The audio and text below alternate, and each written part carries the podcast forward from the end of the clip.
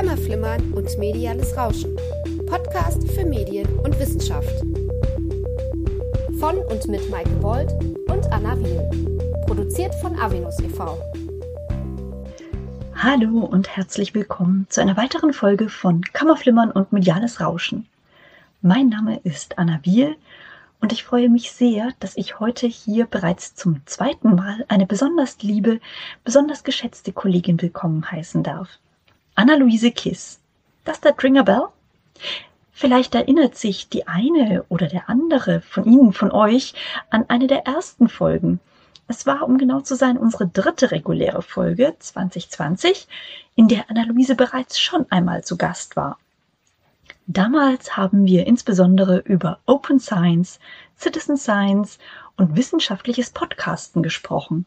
Und am Rande auch über Anna-Luises eigenes Forschungsprojekt, das teilweise auch auf Bürgerinnenforschung basiert. Damals war das alles Work in Progress. Und heute, gut eineinhalb Jahre später, ist Anna-Luise wieder hier. Und hurra, das Projekt ist abgeschlossen und wir können daher heute über die spannenden Wendungen und Ergebnisse eines wirklich komplexen Projektes sprechen, das filmhistorische, das heißt geisteswissenschaftliche Forschung, sozialwissenschaftliche Methoden, ein wissenschaftlich-künstlerisches Schreibkonzept und eine revisionistische Perspektive miteinander verbinden. Am 12.02. zum 110. Jubiläum der ersten Dreharbeiten im heutigen Studio Babelsberg ist im Avinus Verlag die Publikation zum Projekt erschienen. Die filmische Straßenlandschaft in Potsdam. Diese Publikation erzählt von den 42 Potsdamer Straßen, die nach Filmschaffenden benannt sind. Das Buch ist im Rahmen des vom BMBF, des Bundesministeriums für Bildung und Forschung geförderten Forschungsprojekt Das filmische Gesicht der Städte entstanden vor allem aber auch unter der Mitwirkung von Bürgerinnen der Stadt Potsdam. Deshalb handelt es sich bei der Publikation nicht alleine um eine wissenschaftliche Arbeit, sondern um ein Buch, das eine breite Leserinnenschaft adressiert. Und dies ist ein kleiner Sidekick. Nicht nur das Projekt, sondern auch die Publikation selbst sind filmwissenschaftliche und publizistische Experimente, wie Wissenschaftskommunikation im Public Interest Publikationen aussehen können und warum sie einen epistemischen wie gesellschaftlichen Mehrwert haben. In dieser Folge erwarten Sie und euch also nicht nur Einblicke in die Ergebnisse von Anna-Luises Forschungsarbeit über die Filmstadt Potsdam im Besonderen, sondern auch generelle Überlegungen über Filmstädte, Straßennamenforschung und den öffentlichen Raum als Aushandlungsort im Ringen um Bedeutungszuschreibungen.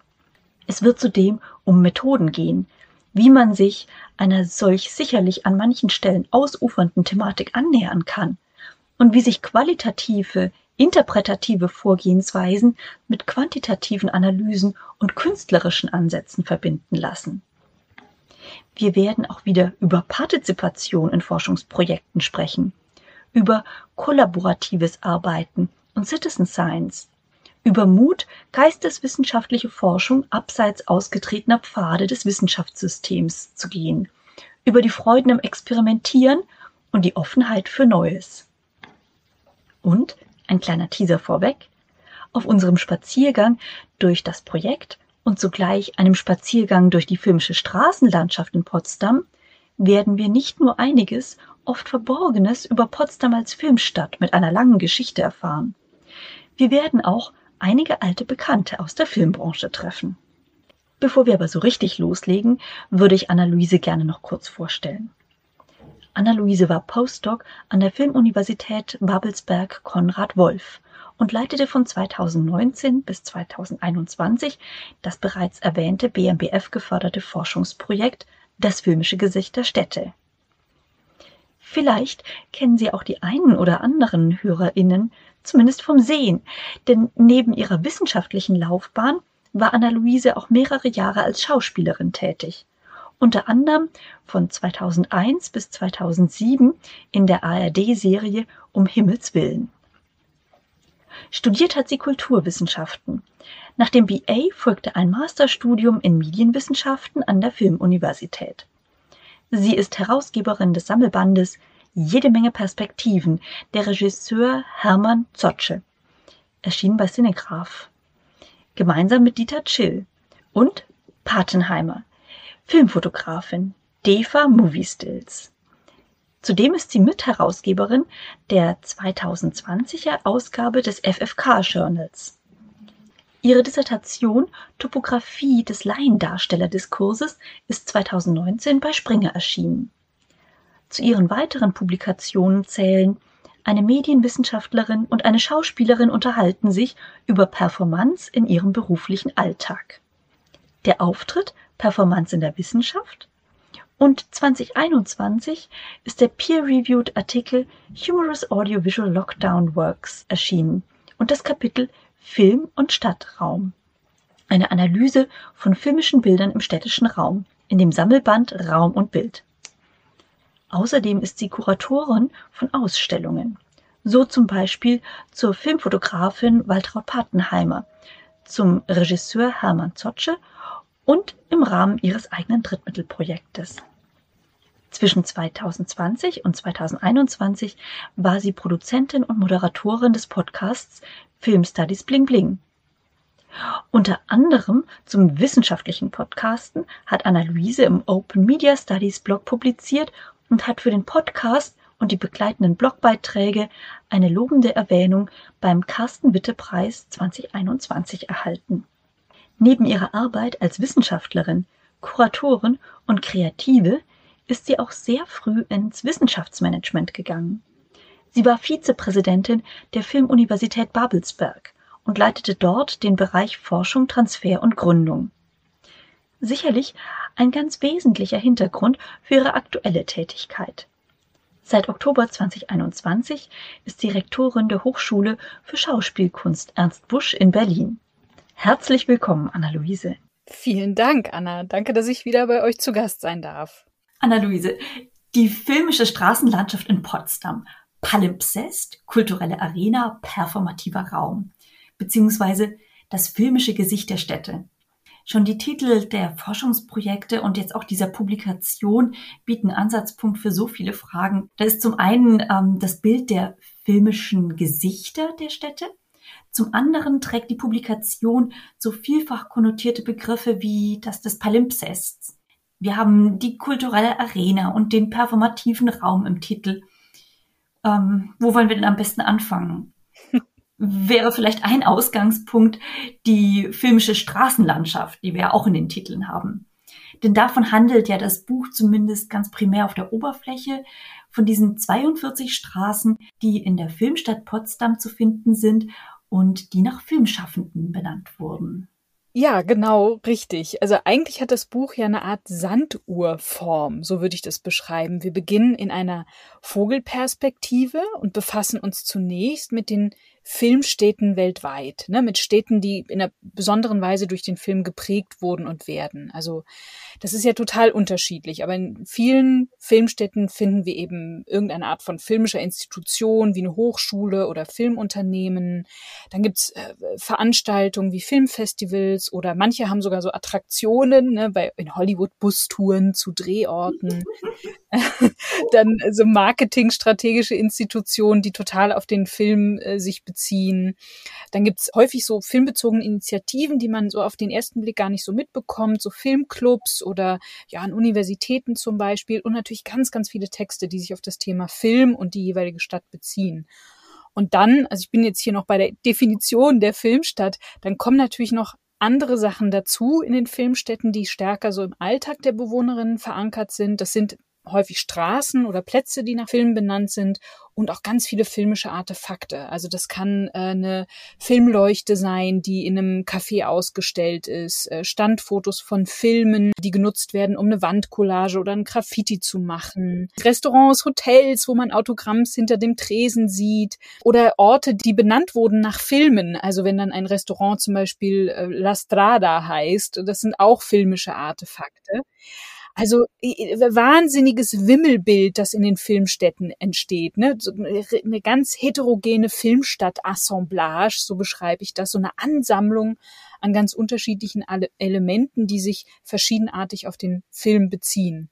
So, und ich hatte jetzt, äh, um dieses Sanduhrprinzip klar zu machen, den Eindruck, dass es ganz sinnvoll ist, sich von dieser riesigen Ansammlung aus unterschiedlichen Elementen zunächst äh, auf eine Stadt zu konzentrieren, nämlich Potsdam, und dann nochmal eine Konzentration vorzunehmen auf eine Teilassemblage, nämlich die filmischen Straßen. Und die ganz, ganz genau zu untersuchen dann den Blick immer weiter zu öffnen, weitere Elemente dazu zu nehmen, die Stadt in den Blick zu nehmen, damit man dann am Ende wieder da ankommt, wo das Buch einsetzt, nämlich bei den filmischen Städten und die ja beschreiben zu können. Wie entstehen die eigentlich? Was sind das eigentlich für Wirkmechanismen, die Filmstädte hervorbringen? Wie kann man das anschaulich an so einem Beispiel ähm, erklären? Also die Frage lautete, auf welche Weise die filmischen Straßen dazu beitragen, dass Potsdam sich überhaupt als Filmstadt präsentieren kann. Und es war die Aufgabe, das, was an den Straßen beobachtet werden kann, eben mit den Filmstadtassemblagen als Ganzes zu verknüpfen. Also es ist so eine Art reinzoomen und wieder rauszoomen und ja, wenn ich es recht verstanden habe, also auch dieses Netzwerk eigentlich sich anzuschauen. Das Netzwerk einmal von Filmstätten, aber auch dann eben in der Filmstadt selbst. Du hast diesen lokalen Blick. Du hast ja quasi vor der eigenen Haustüre geforscht. Also und zugleich eine globale Perspektive, so eine übergeordnete. Habe ich das richtig verstanden? Ja, genau. Also die Frage ist eben, wie nähert man sich Netzwerken an? Man kann versuchen, das ganz große Ding zu bohren und äh, aufzusetzen. oder man kann sagen, man nimmt sich so Knotenpunkte und versucht, die zu verstehen und dann versucht man daraus dann Schlüsse zu ziehen für das Gesamtnetzwerk. Und genauso habe ich es halt versucht, ne, das Lokale anzuschauen, dieses äh, lokale Netzwerk, um dann das Netzwerk der Filmstätte insgesamt anzugucken. Ich muss aber ganz ehrlich sagen, das ist jetzt etwas gewesen, was auch entstanden ist und mit der Pandemie zu tun hat. Ich habe ja quasi wenige Monate vor dem Ausbruch der Corona-Pandemie angefangen zu forschen. Die Idee war natürlich schon, überall hinzureisen und sich die Filmstädte anzugucken und vor Ort Recherchen zu machen, Bürgerinnen zusammenzuarbeiten. Mhm. Das ging alles nicht. Und wie beforscht man denn ein globales Phänomen, wenn man nur zu Hause bleiben kann? Ja. Vor der eigenen Haustür. Und dadurch ist das entstanden. Das ist aber im Nachhinein, muss ich sagen, wirklich, äh, hat sich das als genial herausgestellt, weil ich dadurch überhaupt erst wirklich diese ganz intensive, tiefe Verbindung mit Bürgerinnen entstehen konnte und das äh, wirklich auch das Projekt eine starke Wirksamkeit vor Ort entfaltet hat. Ja, also wir werden ja noch äh, im Detail dann drüber sprechen. Also es ist ja sehr, sehr stark Citizen Science, es ist Bürgerinnenforschung und überhaupt, es, es gibt ja noch eine, eine Ebene eben bei diesem Experiment quasi. Ja, aber mm, kommen wir mal zu dem zu dem dicken Brett. Um Potsdam jetzt als eine filmische Stadt erschließen zu können, da reicht es ja nicht, dass man irgendwie durch die Straßenlandschaft spaziert und du hast nicht nur geschaut, wo eine Straße nach einer ein Filmschaffende oder ein Filmschaffender benannt ist. Du hast ja wirklich stringent wissenschaftlich gearbeitet. Also es war ein Forschungsprojekt. Und du hattest ja auch konkrete Fragestellungen, die du verfolgt hast. Und wie bist du denn da zu einem theoretischen Fundament gekommen? Wir haben ja so viele Knoten quasi in der Hand. Die erste Idee war eigentlich ganz klassisch Diskurstheorie zu nehmen. Ich habe mich dann aber letztendlich für zwei Forschungsströmungen entschieden, vor denen die Arbeit verortet ist, die, wo auch Diskurstheorie mit drinsteckt. Aber ich würde die beschreiben so auf der einen Seite das, was ich stadtbezogene Filmwissenschaft nenne und auf der anderen Seite die kritische Straßennamenforschung. Also wir haben ja in der Filmwissenschaft eine ganz lange Tradition der stadtbezogenen Forschung. Also es wird sich hier unglaublich viel befasst mit der Repräsentation von Städten im Film oder RegisseurInnen, die immer wiederkehrend sich mit Film befassen. Aber wir haben jetzt mittlerweile auch ganz stark die Frage, wo ist denn das Kino heute? Also, wo auch verschiedene Raumkonzepte natürlich eine große Rolle spielen.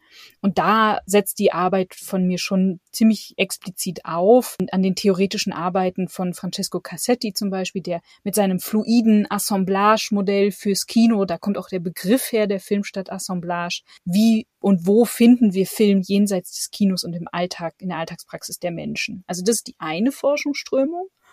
Und die andere ist eben die kritische Straßennamenforschung. Das war ganz neu für mich als Filmwissenschaftlerin, super spannend, ist ein Bereich, der einen extremen, enormen Schub bekommen hat in den letzten Jahren. Und der hat sich so ganz stark entwickelt, weg von so einem indexikalischen Verständnis von äh, Straßennamen Also früher ist irgendwie gedacht worden, ja, man muss die Straßennamen eines Ortes nur zusammentragen und so eine Liste machen und dann hätte man irgendwie Ahnung davon, wie die Kultur und die Geschichte einer Stadt äh, war.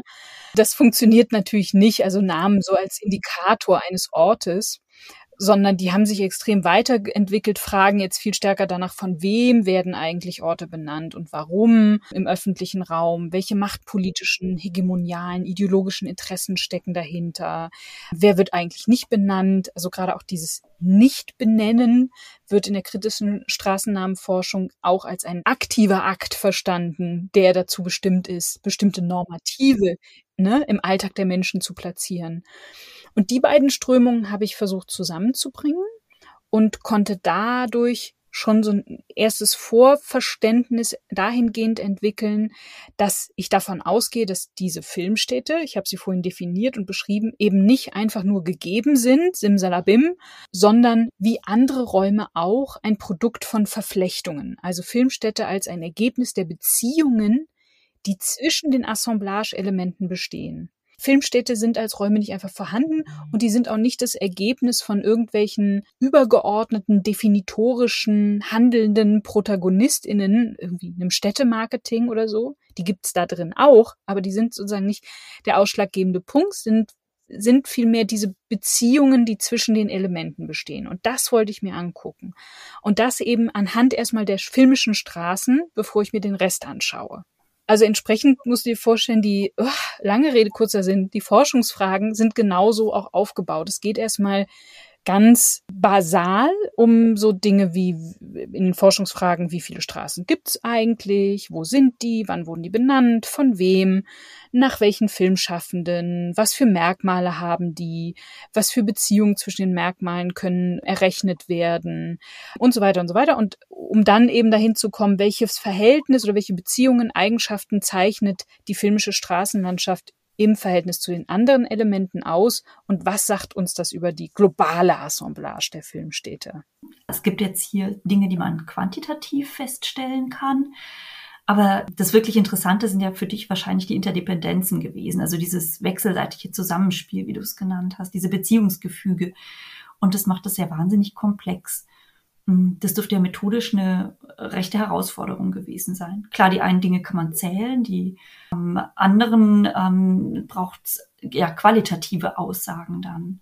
Mhm ja, ich hatte einfach totales Glück, da echt in einem tollen Team arbeiten zu dürfen. Also gerade Johann Piebert hat so die ganze quantitative Seite, die Flanke mit mir beackert, weil eben wirklich die, die Grundlage war erstmal ganz hart quantitative Auswertung. Und das habe ich eben mit Johann Piebert zusammen machen dürfen. Also erstmal überhaupt eine Datenbasis erstellen, Straßenverzeichnisse erstellen, Archivmaterial auswerten, äh, weitere Informationen, die so öffentlich zugänglich sind dann ganz wichtig waren auch die Kurzbiografien der Filmschaffenden, die haben wir auch als Daten verstanden und ausgewertet. Dann haben wir aus dieser Datenbasis, die wir erstellt haben, Datensatz erstellt.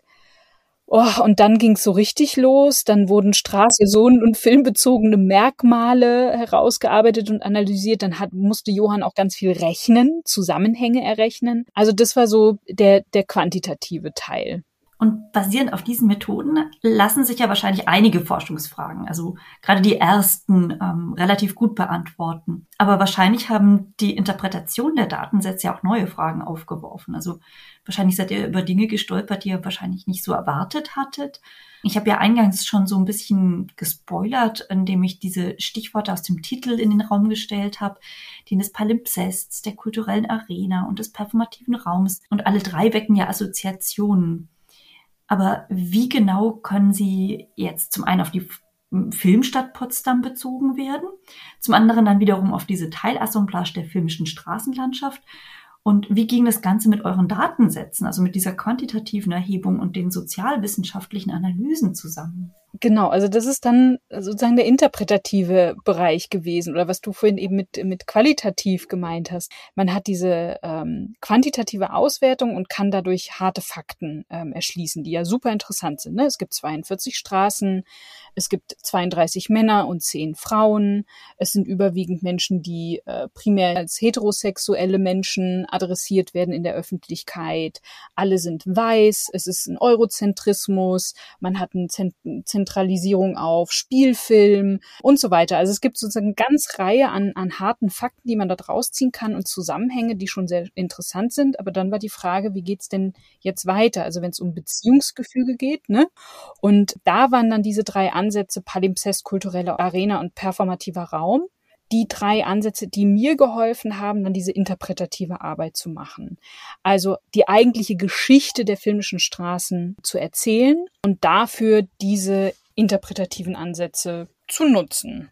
Hättest du da vielleicht ein Beispiel? Wie kann man sich das konkret vorstellen? Ja, also, also zum Beispiel ist Palimpsest, ne? Da, da geht man ja davon aus, das ist so eine sehr text, textbasierte Theorie, dass man sagt, so eine Straßenlandschaft, das sind halt verschiedene AutorInnen, die schreiben an so einer Straßenlandschaft und die überschreiben auch Passagen. Also ein Textmodell, das dahinter steht. Und indem ich das jetzt genutzt habe, konnte ich nachvollziehen, dass es bei in Potsdam, in Bezug auf Potsdam, mehrere Einschreibphasen gab unterschiedliche Autorinnen und auch sehr unterschiedliche Motivationslagen, warum sich für filmische Straßennamen entschieden wurde. Also haben zum Beispiel die Nationalsozialisten mit der Benennung einer Straße als Filmakademiestraße, die es jetzt nicht mehr gibt, also deswegen Palimpsest überschrieben, ganz andere Interessen, propagandistische Interessen verfolgt, als natürlich diejenigen, die Ende der 1980er Jahre in einem Wohnquartier in Potsdam ganz viele Straßen nach Filmschaffenden benannt haben. Da ging es darum, den neuen Bewohnern eines komplett neu gebauten Wohnquartiers ein Identitätsangebot zu machen, das sich sehr stark auf die DEFA Filmgeschichte konzentriert hat. Also mir hat dieser Ansatz da schon mal geholfen zu sehen, wer hat in Potsdam eigentlich die Autorinnenschaft gehabt. Mhm. Und was auch sehr, sehr augenfällig war, war, dass es halt eine ganz stark klassische Filmgeschichtsschreibung ist, die sich da widerspiegelt. Also vielleicht muss man das mal einmal kurz erläutern. Ne? Die New Film History hat sich ja quasi von der klassischen Filmgeschichtsschreibung gelöst weil die sehr stark geprägt war von einer Konzentration auf männliche Stars und Genies und deren Meisterwerke und so wurde Filmgeschichte erzählt, so ein Meisterwerk nach dem anderen. Und die New Film History, ich weiß gar nicht, ob wir nicht vielleicht jetzt schon von einer Post-New Film History sprechen müssten, die hat versucht, genau das aufzulösen, sich stärker aufs Publikum zu konzentrieren, weibliches Filmschaffen äh, zu zeigen, auch dass es stärker ein Teamgedanke ist, dass es auch viele, viele Sackgassen gab in der Filmgeschichte. So, und es ist so interessant, dass in Potsdam das halt wirklich ganz stark die Ausprägung dieser filmischen Straßenlandschaft eigentlich sich liest wie ein Geschichtsbuch, Filmgeschichtsbuch aus den 1980er Jahren. Mhm. Und das hat dieser Palimpsest-Zugang sehr gezeigt, was auch echt ein Problem dahingehend ist, dass wenn man sich eben nur auf Stars konzentriert, kommt halt ganz viel, was diesen Ort ausgemacht hat, nicht vor. Ja, ja. Ja, ich finde es jetzt auch spannend, wie du erzählt hast, dass es immer wieder überschrieben wird. Mhm. Also, dass es sehr vielschichtig ist und dass man ja quasi ohne dann ähm, diese Forschungsarbeit, diese filmwissenschaftliche Forschungsarbeit, die du auch gemacht hast, dass da vieles verdeckt bleiben würde. Also ich stelle mir das so ein bisschen so vor wie, wie so ein Archäologe, der da Schicht für Schicht quasi freilegt. Also eben das, was es auch nicht mehr gibt. Und das zweite Konzept, das ist ja das der kulturellen Arena. Das ist jetzt hier zwar angeklungen, eben mit den unterschiedlichen Interessen, aber wo das Palimpsest ja noch ziemlich subtil arbeitet, also friedlich, da klingt kulturelle Arena schon ziemlich aggressiv, ehrlich Ja, das stimmt. Da geht's wirklich um Auseinandersetzungen, also um, um die Benennung im öffentlichen Raum oder die um diese Benennungen im öffentlichen Raum geführt werden. Wer hat eigentlich wirklich die Macht, die Dinge zu benennen? Und zu bestimmen, wer hat eigentlich den Zugang, welche marginalisierten Gruppen haben überhaupt keine Chance mitzubestimmen, was im öffentlichen Raum eine Sichtbarkeit bekommt und was nicht. Ähm, dieses dritte Konzept, das ist ja wahrscheinlich das, was bei den, ähm, beim ersten Hören die meisten Fragen aufwirft. Und du identifizierst ja die filmische Straßenlandschaft als einen performativen Raum. Was kann man sich darunter vorstellen? Oder hättest du ein konkretes Beispiel? Wo, wo findet man denn diesen performativen Raum? Es ist so eine Dreierstufe. Also beim Palimpsest, wie gesagt, ist noch ganz viel Textverständnis dahinter. Bei der kulturellen Arena wird es ja schon performativer. Also es geht um die mhm. Auseinandersetzungen, die geführt werden. Ne? In, in Potsdam zum Beispiel in Bezug auf Heiner Caro, DEFA-Regisseur, der wurde überschrieben mit einer äh, Quentin Tarantino-Straße Und natürlich ist das dann mehr als nur ein Moment des Überschreibens, sondern da geht es dann knallhart um Repräsentationsfragen. Wer hat das Recht, mhm. Filmkulturerbe der DDR zu überschreiben, aus welchen Motiven und wie wehrt man sich dagegen? So und der performative Raum, dieser dritte Ansatz, der geht da echt nochmal ganz radikal weiter. Der lehnt sozusagen regelrecht den Textansatz ab, weil gesagt wird, Moment, wir haben es ja nicht mit einem Text zu tun, sondern mit einer Raum, mit einem Raum, mit aktiven Momenten der Raumerstellung. Also was machen die Menschen eigentlich? Wie gehen die eigentlich mit Straßennamen um? Nur weil eine Straße nach XY benannt wird, heißt es ja noch lange nicht, dass der ideologische Impetus, der da vielleicht dahinter steckt oder die Motivation auch wirklich so angenommen wird. Ja, manchmal wird ja nicht mal der Name angenommen. Also. Ja, also äh, wirklich da auch zu sagen, die haben ja eine Freiheit, mit den Dingen umzugehen und Dinge auch abzulehnen, äh, Dinge zu reflektieren und so weiter. Also die, das ist ein ganz schöner Ansatz, so eine Art äh, Emanzipierung in, in der, der Nutzerinnen von Straßen. Also um die Frage, wie wird wirklich interagiert mit dem, was da kommt. Und da hat sich halt für mich die Frage gestellt, wie gehe ich denn jetzt damit um? Ich bin ja ganz stark auf der materialen Ebene unterwegs gewesen. Wie will ich denn jetzt Interaktion messen mit den Straßen, mit den filmischen Straßen? Da wäre eine Möglichkeit gewesen, eine Befragung zu machen. Ich fand es aber interessanter, auf dieser materialen Ebene zu bleiben und habe deshalb gesagt, wir untersuchen jetzt mal, was ist denn um den Straßen herum so los? Was gibt's denn da? Also habe mit Bürgerinnen, und das ist eben ein ganz wesentlicher Aspekt des Citizen Science in diesem Projekt gewesen, haben wir uns auf den Weg gemacht und haben filmische Artefakte in Potsdam gesucht. Also wo finden wir Fotos von Filmstars? In welchen Restaurants äh, gibt es Referenzen auf den Film? Wo ist eine Wandcollage zu finden? Die, das Autogrammfoto, die Plakate in der S-Bahn-Station, vieles mehr. Und durch diese Sammlung, diese gemeinsame Sammlung konnten wir dann auch wieder, wir haben es zusammen ausgewertet, feststellen, dass es wie so Echo-Effekte gibt. Also ein Stadtteil wie Drewitz zum Beispiel, wo viele Straßen nach Filmschaffenden benannt wird. Da gibt es eine Straße, die wurde benannt nach dem Filmpionier Oskar Mester. Und eine Bildungseinrichtung hat diesen Namen übernommen und sich identifiziert mit diesem, mit diesem Erfinder, diesem Filmpionier, äh, schreibt über den auf der Internetseite. Also ein, ohne eine Befragung zu haben, ein Beleg dafür, dass mit der Benennung interagiert wurde und sich die Einrichtung eben damit auseinandergesetzt hat. Eine Interaktion hat stattgefunden, eine produktive Aneignung hier mhm. ähm, und also wirklich eine, eine, eine raumbezogene Praxis, die sich da zeigt und die sich von selber entwickelt hat, also von den BürgerInnen in dem Fall und nicht eine Autorin, die sich da mit einer Motivation reinschreiben wollte.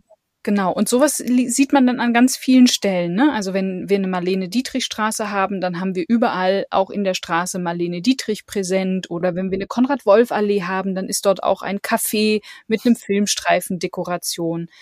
Und das ist der Grund, warum ich dann auch von einem dialektischen Determinierungsprozess spreche, der da wirksam ist. Also ich versuche das mal ganz doll runterzubrechen so ein filmisches Element, wenn das hinzukommt in ein neues filmisches Element, dann wird in dem Moment, in dem es auf dieses vorhandene Gewebe, Netzwerk haben wir vorhin gesagt, von mhm. filmischen Elementen trifft, von diesen Elementen determiniert oder charakterisiert, kann man vielleicht sagen.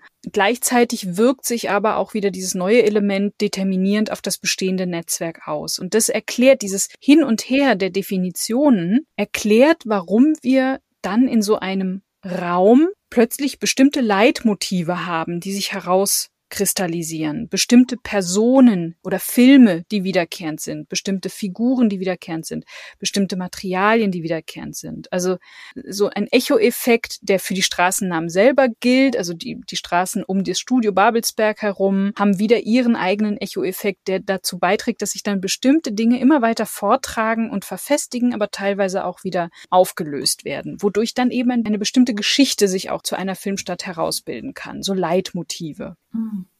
Also diese Artefakte, die sind schon wirklich ein interessanter Punkt. Abgesehen davon, dass ich es einfach wahnsinnig spannend finde, was da so wiederkehrend auftritt. Es ist ja noch eine andere Dimension, die jetzt damit reinkommt. Also wir haben ja schon gesagt, das ist dieses Bürgerinnenforschungsprojekt quasi, ist ein Teil dieses Projektes. Das hat ja ein sehr, sehr offenes Design. Du hast die Menschen direkt vor Ort einbezogen, du hast sie eingeladen, selber zu Forschenden zu werden, ihre Expertise einzubringen. Und wie, wie, wie lief das ab? Ähm, sind die dann gekommen und haben dann ihre Marlene Dietrich Fundstücke gebracht? Nee, das war gar nicht einfach, ehrlich gesagt. Also ich habe äh, zu dem Prozess äh, ja auch äh, äh, ein bisschen was geschrieben in äh, dem Open Media Studies Blog, weil das echt irgendwie hört sich immer so wahnsinnig romantisch an und toll und dass einem die BürgerInnen irgendwie die Bude einrennen. Nee, war nicht so. Also man muss, ich musste da echt klappern, äh, bis wir uns da gefunden haben. Und ich hatte dann einfach ein riesen Glück, dass ich eine ganz tolle Truppe irgendwann zusammen hatte, gerade auch aus Großklinike, die äh, jetzt ihre eigenen Projekte machen, auch weiterhin und totale Filmfans sind. Und mit, mit sowas ist einfach ganz wichtig. Du brauchst sozusagen so zentrale Köpfe, die so ein Projekt dann auch mhm. tragen. Und es war also viele, viele Herausforderungen, die dann aber doch dazu geführt haben, dass, dass viele BürgerInnen eben Artefakte gemeldet haben. Auch ein paar Straßen waren dabei, die ich ohne die Bürgerinnen nicht gefunden habe. Und wir haben eben, ich habe schon gesagt, auch zusammen eine Auswertung gemacht. Das war total wichtig und fruchtbar für die Theorie Theoriebildung. Also was bedeuten bestimmte Namen? Und da sind dann doch die Menschen auch wieder wichtig für bestimmte Generationen. Wie interpretieren die eigentlich diese Clusterungen? Das habe ich alles mit aufnehmen können und habe für das Projekt eine Menge rausgezogen, habe aber auch so eine Menge gelernt. Ich glaube, wir haben voneinander eine Menge gelernt und es hilft natürlich auch sehr bei der Verwurzelung hoffentlich der Ergebnisse jetzt auch vor Ort, dass daraus was gemacht wird. Ja, also so soll ja Forschung eigentlich stattfinden. Also nicht irgendwie im Elfenbeinturm, sondern schon, dass Theorien, Methoden, aber auch wirklich dieses ähm, lebensweltliche miteinander verbunden werden. Mhm. Ähm, lass uns trotzdem nochmal auf ähm, die drei Konzeptionen zurückkommen. Also wir hatten das Palimpsest, wir hatten die kulturelle Arena und den performativen Raum. Wie haben sich dann diese drei Perspektiven dann miteinander verbinden lassen? Also sie sind ja zum Teil gegensätzlich, wenn ich mir das Textlastige und dann eher dieses, äh, diese performative Vorstellung anschaue. Ich meine, äh, es waren ja auch noch Forschungsfragen offen. Also mhm. das äh, wollen wir jetzt mal nicht unterschlagen. Also ähm, haben die sich dann mit diesen drei Konzepten beantworten lassen? Ja, doch, das hat geklappt, Gott sei Dank. Sonst gäbe es jetzt das Buch nicht.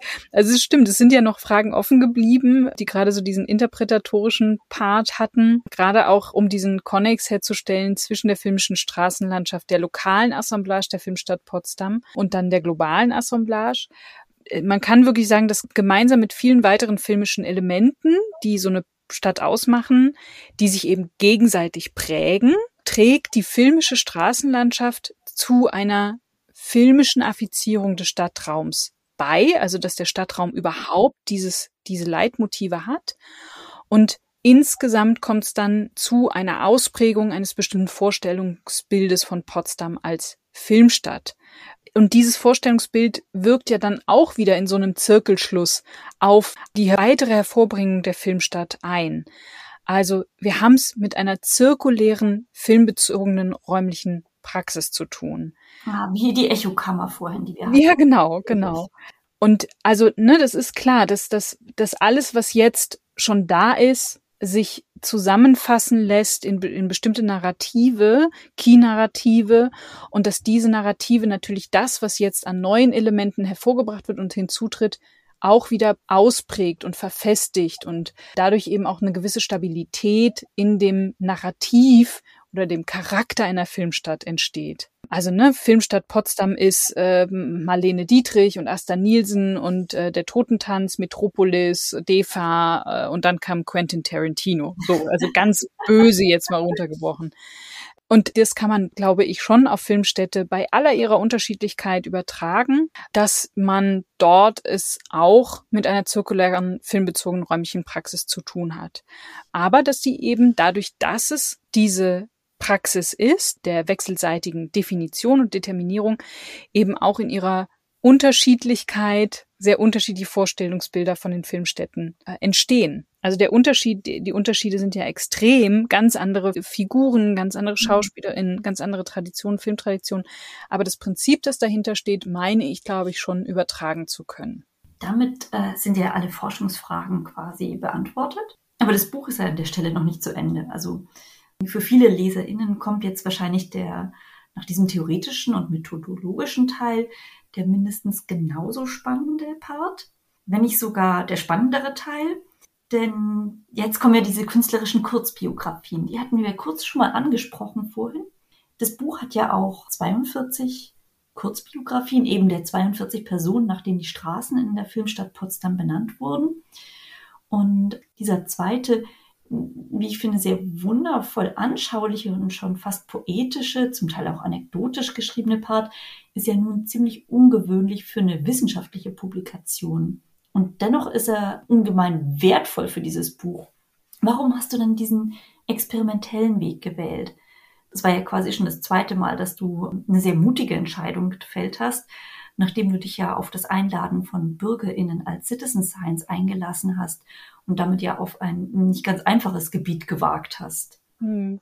Also das hatte ehrlich gesagt, also einmal methodische Gründe. Wir brauchten halt diese Datenbasis und zu der gehörten halt auch die Biografien. Die mussten eine bestimmte einheitliche Form haben und auch intersubjektiv, eine intersubjektiv nachvollziehbare Form. Also wenn wir uns Biografien angucken, dann sind die einfach so unterschiedlich und so fehlerbehaftet, dass wir wussten, wenn wir da Merkmale draus generieren wollen oder entwickeln wollen, dann müssen wir für alle Biografien relativ einheitliche und auch für andere analysierbare und nachvollziehbare Form entwickeln. Und das hat Johann Piebert eben auch geschafft und gemacht. Auf der anderen Seite, und da gilt äh, der Mut genauso Johann Piebert und auch Julia Dittmann, die in dem Projekt als wissenschaftliche Mitarbeiterin auch mit dabei war und dazu sicherlich auch noch weiter publizieren wird, dass wir eben auch eine revisionistische Position einbringen wollten. Also wir wollten die Benannten und deren Biografien also nochmals neu hervorbringen und nicht nur bei einer Beschreibung des Status quo äh, bleiben.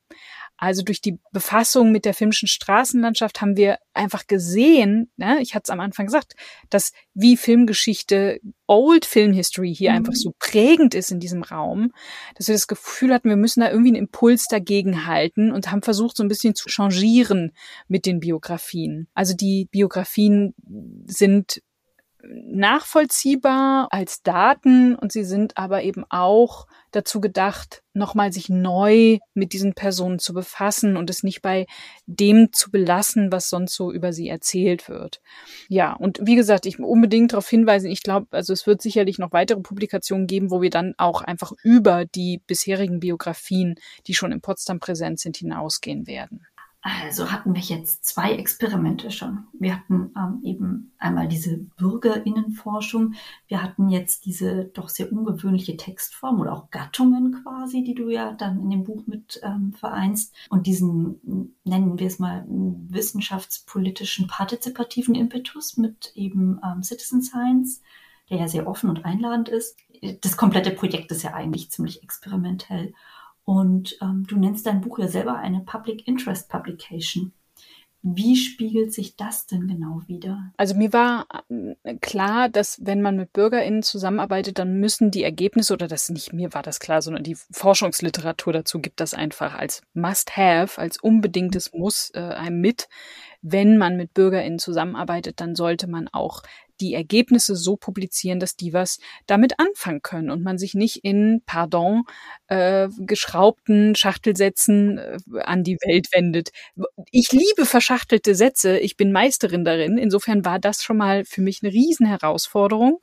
Art 1 einfache Sätze zu bilden und nicht lauter Fachbegriffe zu benutzen, die nicht verständlich sind, sondern alles auch zu erklären, was dort an Modellen entwickelt wird.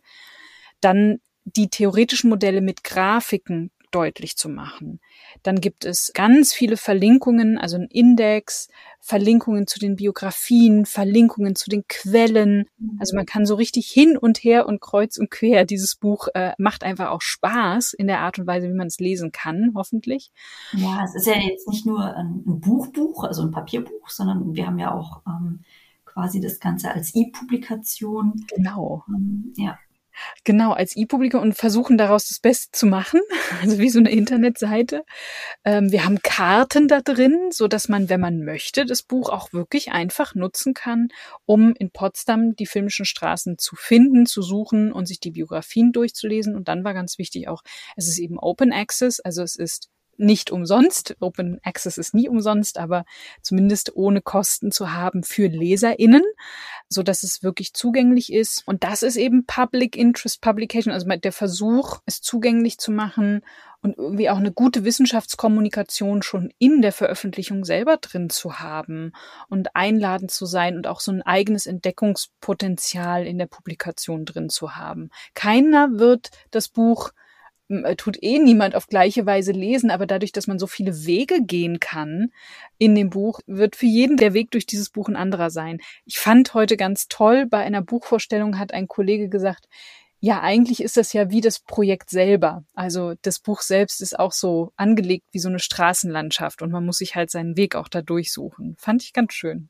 Ja, doch, ist ein ganz netter Spaziergang dadurch. Und wir haben jetzt einen sehr weiten Bogen gespannt, wenn ich das nochmal so rekapituliere.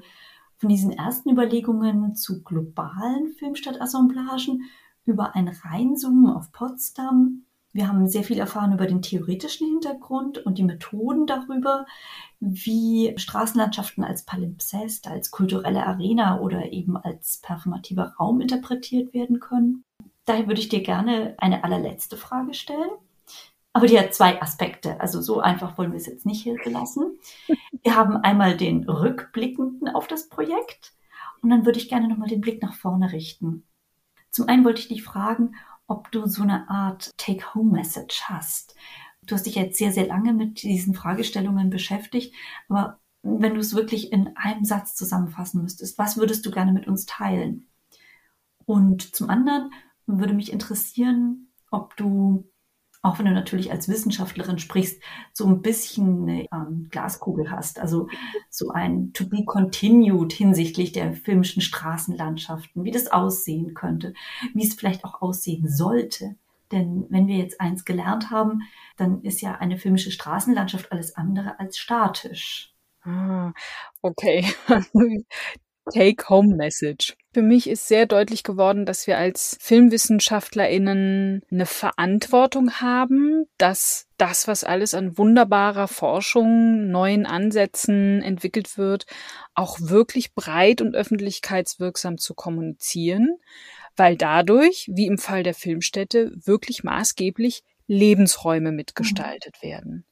Also Frauen aus der Filmgeschichte sichtbar machen, die Diversität der Filmgeschichte sichtbar machen, breit kommunizieren, das nicht nur den Filmmuseen zu überlassen, sondern wirklich diese Netzwerke, die es gibt, zu nutzen, um diese Impulse, die die Filmwissenschaft gerade in der New Film History oder Post-New Film History entwickelt hat, reinzugeben in diese Netzwerke, sich selber als ein aktives Element dieser Assemblage zu verstehen als WissenschaftlerInnen und einen Teil dazu beizutragen. Das finde ich zumindest, hat mich bestärkt darin, auch so einen aktivistischen Impetus für mich persönlich zumindest zu pflegen. So.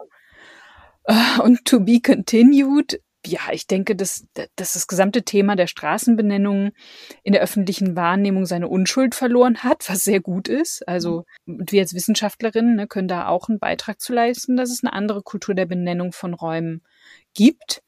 Wir sind, glaube ich, auch in der Position mit anderen zusammen oder im Verbund dafür zu sorgen, dass sich die kulturellen Arenen immer weiter öffnen, durchlässiger werden, weiße mm, Mann- und eurozentristische Filmräume aufzusprengen.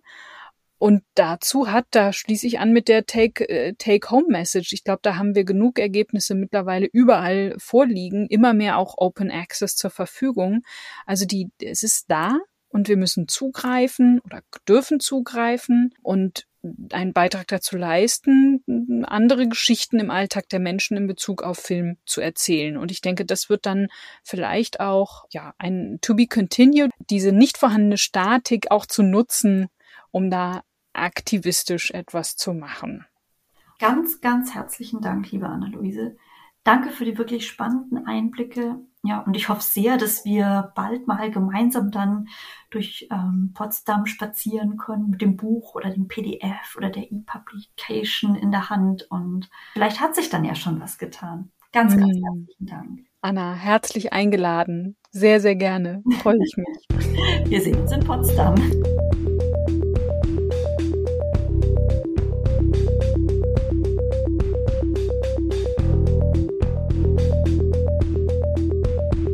Was für ein Spaziergang durch Potsdam, durch Stadt- und Filmgeschichte, durch theoretische und methodische Fragestellungen, Diskurse und viel mehr. Und für alle, die selbst durch die filmische Straßenlandschaft in Potsdam spazieren möchten, haben wir natürlich die Publikation zum Open Access Download auf der Avinus Website in den Show Notes verlinkt, sowie weitere Literaturhinweise. Bleibt mir nur noch, Ihnen und euch viel Freude, vielleicht beim Schlendern und Entdecken oder auch dem Blättern im Buch und der E-Publication zu wünschen. Und vielleicht bis in einem Monat wieder, wenn wir hier mit einer neuen Folge unserer Reihe zu DIT, dem Dokumentarischen im Digitalen am Start sind. Dann geht es um Überlegungen zu Politics and Participation in Interactive Documentaries. Bis dahin eine gute Zeit und wir freuen uns aufs nächste Mal.